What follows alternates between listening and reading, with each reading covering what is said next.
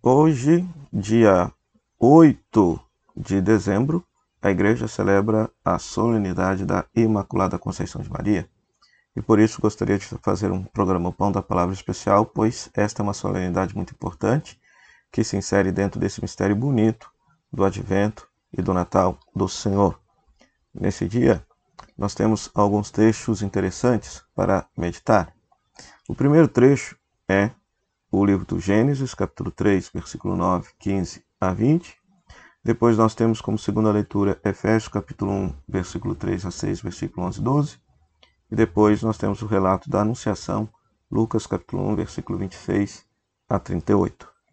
Então veja só, em primeiro lugar, o que, que é a Imaculada Conceição, que o povo muitas vezes não sabe explicar. Imaculada Conceição significa que, no momento em que Maria foi gerada no ventre de sua mãe, Deus a salvou, Deus a isentou da mancha do pecado original. Os santos padres da igreja sempre ensinaram que Maria nunca participou do pecado pelo fato de ser mãe de Deus. Ela nunca tocou o pecado, o pecado nunca tocou a vida de Maria, o pecado atual. Havia-se havia a discussão se, de fato, ela tinha nascido com a mancha do pecado original e essa mancha foi apagada depois, ou se ela nasceu sem a mancha do pecado original. Então tinham duas escolas teológicas que debatiam, a escola franciscana e a escola tomista.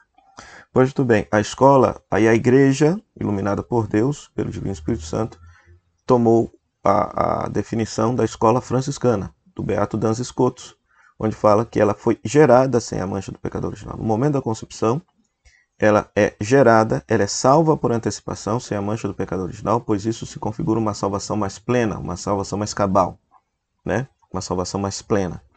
Ou seja, Deus a salvou por antecipação, tendo em previsão os méritos dela ser futuramente a mãe do próprio Deus encarnado. Né?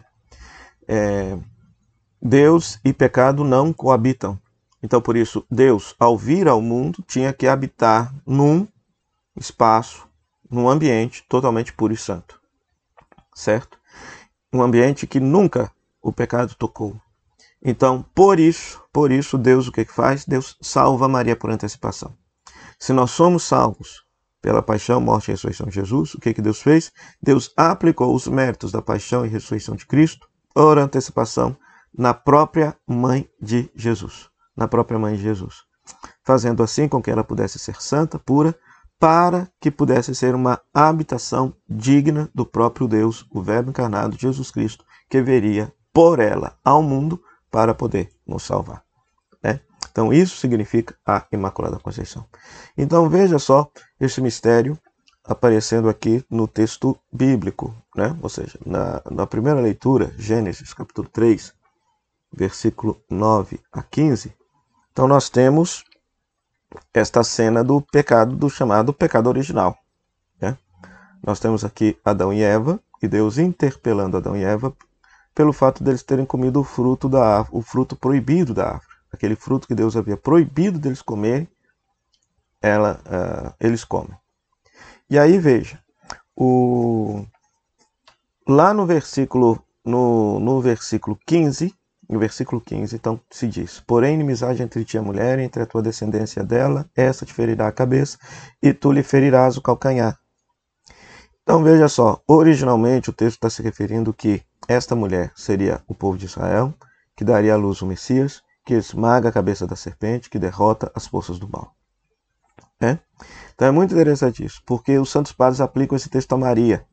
Leem esse texto como se fosse Maria, a descendência da mulher, a descendência de Maria, Jesus, que é o Messias, e que ele fere, machuca, destrói, mata a, a serpente pisando com, a, com, com, com, o calcanhar a cabeça da serpente. Contudo, a serpente lhe, lhe fere o calcanhar, ferindo-o de morte.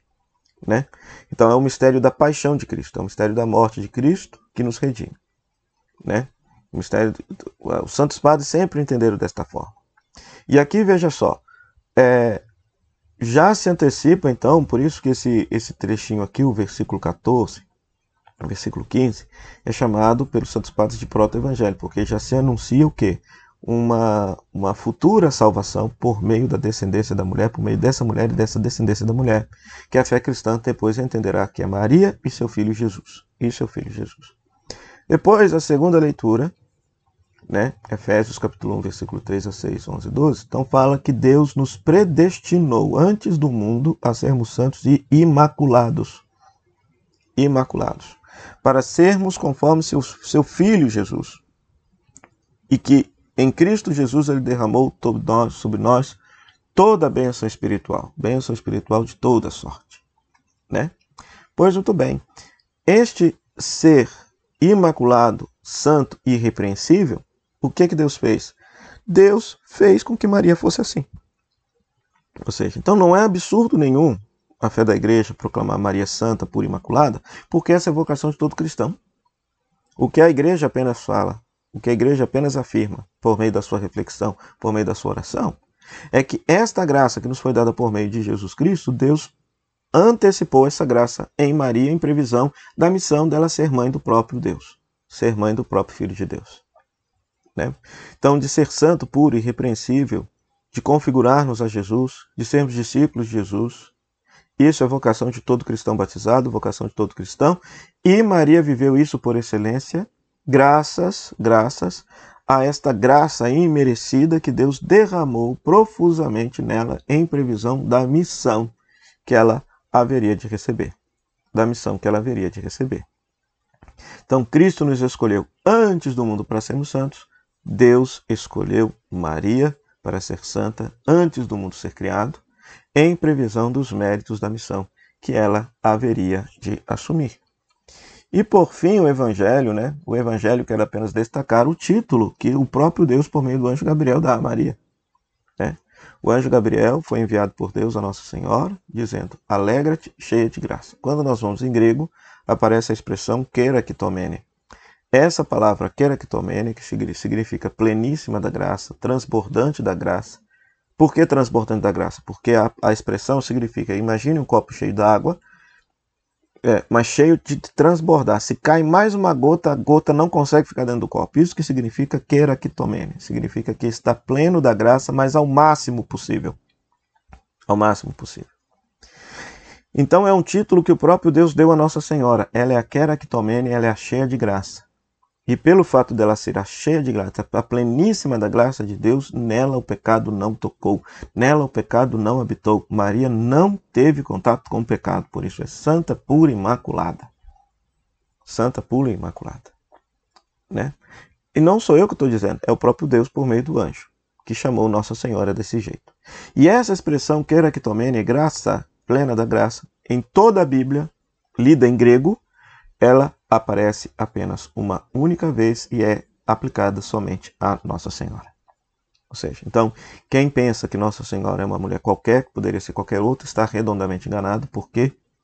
Porque a Escritura atesta que Nossa Senhora é a única queira que tomene, é a única plena, cheíssima da graça de Deus.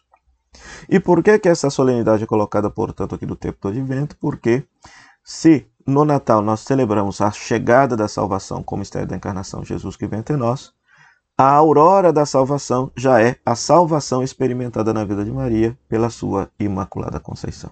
Então peçamos a ela que desde o céu possa interceder por nós, possa nos conceder a graça de também correspondermos à nossa vocação de santidade. O Senhor esteja convosco, Ele está no meio de nós, que a bênção de Deus Todo-Poderoso, Pai, Filho e Espírito Santo desça você por intercessão da Imaculada Conceição de Maria.